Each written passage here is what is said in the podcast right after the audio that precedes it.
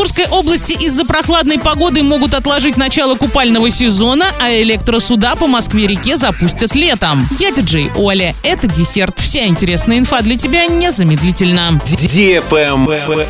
News. Купальный сезон в Оренбургской области, скорее всего, начнется позже 1 июня. Дело в том, что дождливая и прохладная погода в мае не позволила многим водоемам нагреться. До лета осталось меньше 10 дней, однако купальный сезон в Оренбуржье может не начаться 1 июня.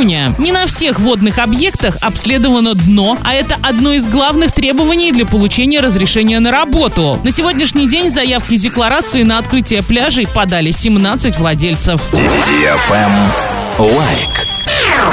Накануне в Сочи состоялось совещание руководителей клубов ВХЛ по итогам завершившегося сезона. На нем присутствовал и новый генеральный директор. На нем присутствовал и новый генеральный директор хоккейного клуба «Южный Урал» Андрей Хазов. 4 ноября в Ханты-Мансийске состоится традиционный матч ВХЛ под открытым небом «Русская классика». В поединке сыграют хозяева «Югра» и Тульский АКМ. В очередном регулярном чемпионате ВХЛ Кубки Шелкового пути примут участие 29 клубов, в том числе Орский Южный Урал. Для нашего хоккейного клуба выступление в ВХЛ станет 14-м. Южный Урал не пропустил ни одного турнира команд лиги. В регулярном чемпионате команды проведут по 56 игр, по 28 дома и на выезде. Travel Guide. Электросуда по Москве-реке планируют запустить этим летом. Сначала электрические речные трамвайчики выйдут на маршрут от парка Фили до Киевского вокзала. Затем от автозаводского моста до Печатников. В настоящий момент электросуда проходят тестовые испытания на Москве-реке. Трамваи имеют ледовый класс, поэтому будут возить пассажиров круглый год. На маршруты выйдут 9 электросудов. К 2024 году флот расширит до 21 судна. На этом все с новой порцией десерта специально для тебя. Буду уже очень скоро.